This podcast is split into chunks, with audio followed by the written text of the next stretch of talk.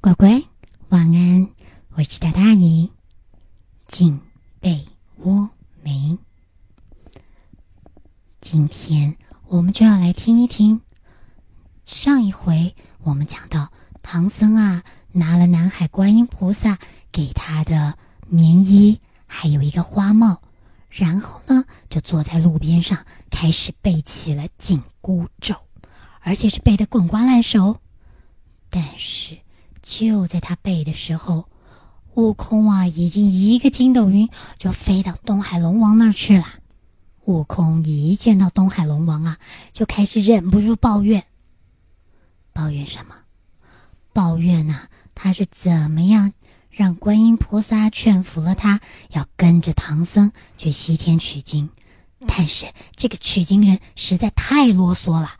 他也不过就打了几个山贼，结果没想到那取经人呐就对着他叨叨念念的，他哪受得了这个气呀？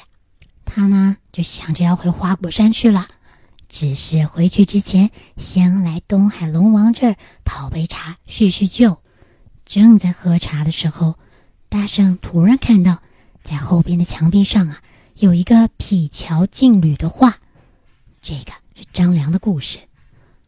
然后呢，他就问龙王：“这个又是个什么场景？”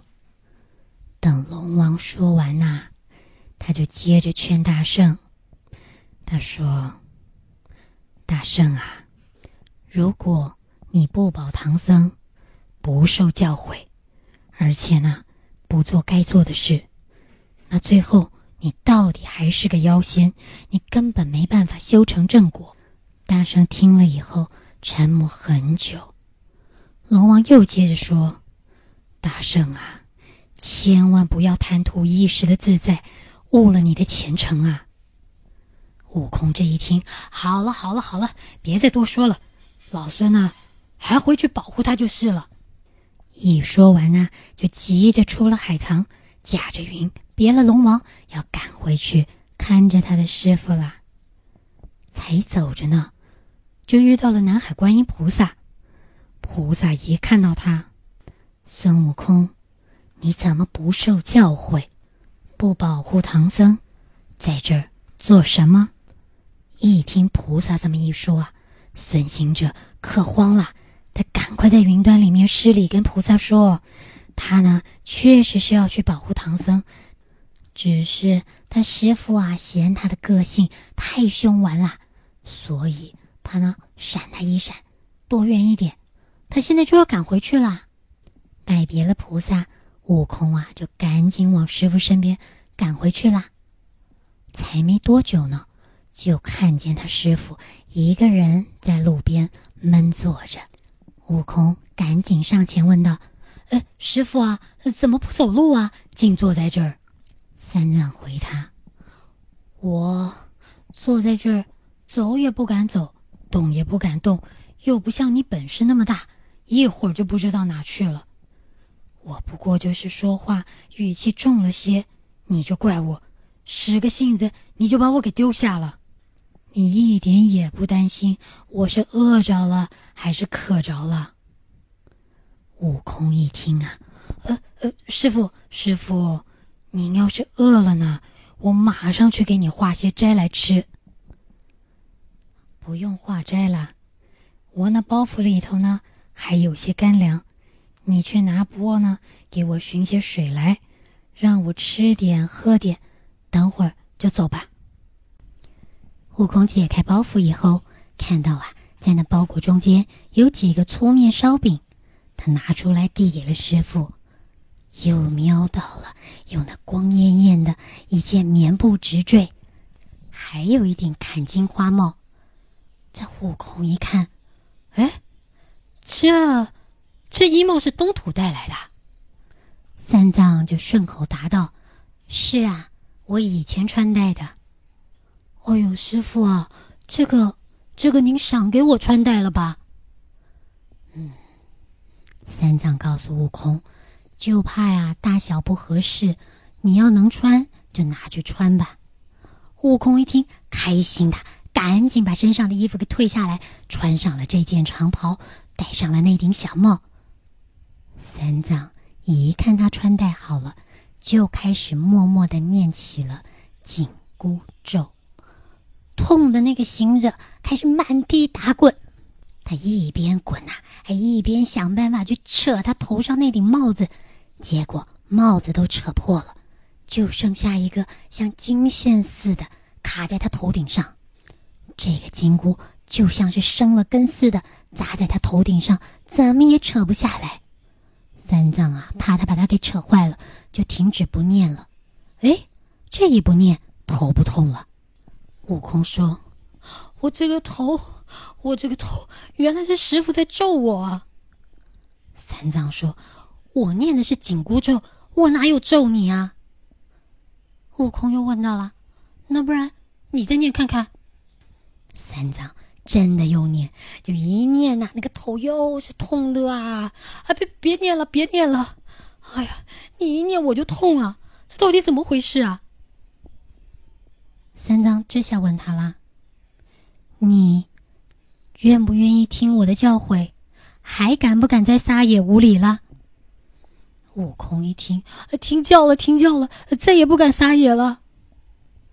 虽然呐，他嘴里面是答应了。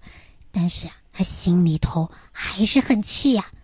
他把那耳朵里面掏出的小绣花针，就这么甩了两下，变成了碗来粗的铁棍，对着三藏就想打过去。这长老一看吓坏了，赶紧又念了紧箍咒两三遍，痛的那悟空啊，又是倒在地上满地打滚，丢了铁棒。啊，师傅，我晓得了，别念了，别念了，别再念了。悟空啊，你怎么这么狠心？你就敢打我？啊，不不不敢打，不敢打。师傅啊，你这个法是谁教你的？三藏告诉他，是他早先的时候有一个老太太传授给他的。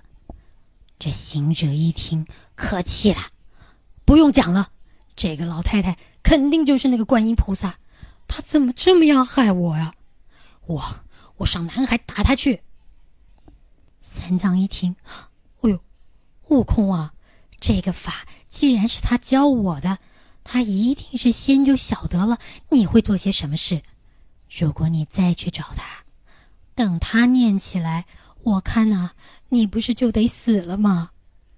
悟空一想，呃，对啊，说的有道理。哎，啊，只好乖乖的跪下来，师傅。我愿意随你去西天取经，我也不去惹他了。你呢，也不要一直念，我一定保护你去西天取经，我再也不会反悔了。这下，悟空才死心塌地的抖擞一下精神，把这棉布直坠呀整一整，收拾好了行囊，就朝西而进了。这师徒俩啊。就沿路走，沿路聊，不知不觉进入了腊月天啦。这嘎是寒风刺骨，他们呢又走在崎岖的山路上，走啊走的。三藏坐在马上，突然听到了有阵阵的水声，他回头喊：“悟空啊，是哪来的水呀？”行者听了听。我记得啊，这个地方叫做蛇盘山应酬涧，想必是涧里的水响。说啦，就牵着马一路来到了涧边。三藏呢，勒马在那儿观看。师徒俩就这么看了一会儿，突然间就看到那涧中窜出了一条龙，而且就这么一眨眼的功夫，窜到了长老的面前，一口就要吃掉他。悟空这下可慌了，他赶紧把手上的行囊全给扔了，把师傅从马上给抱下来，拼命往高处去跑。那龙追不上啊，转头就把那匹马连同马鞍给一口吞下了肚，然后又窜回了水里去。等他们到达了高地，回头一看，嗯，马不见了，马呢？悟空跟师傅说：“师傅，那马一定是被恶龙给吓跑了。我去空中看一看。”说完，悟空就跳到半空中，用他那火眼金睛仔仔细细的打量了一番，没看到那匹马。他又回来跟师傅说：“师傅，那马呀，一定被那恶龙吃了。我呀，查看了一遍，没有。”师傅一听，没了这匹马，我们这可怎么走啊？十万八千里的路。想着想着，三藏眼泪就下来了。悟空那个暴躁脾气，哪能受得了他师傅这个样啊？他一下子火就上来了。哎呦，师傅啊，你也别这样吧。好了，你就在这坐着啊，你坐着哪都别去。我现在就去找到那只恶龙，叫他还我们的马，好不好？话才刚说完，没想到三藏竟然一把扯住了悟空。然后跟他说：“徒弟啊，你这一去，万一要那恶龙趁机又上来把我也给吃了，那这人也没了，马也没了，你说这怎么是好啊？”悟空一听也急了：“师傅，你又要马骑，你又不让我去，是怎么？你要抱着这堆行李坐在路边坐到老吗？”两个呀就在那儿拉拉扯扯的。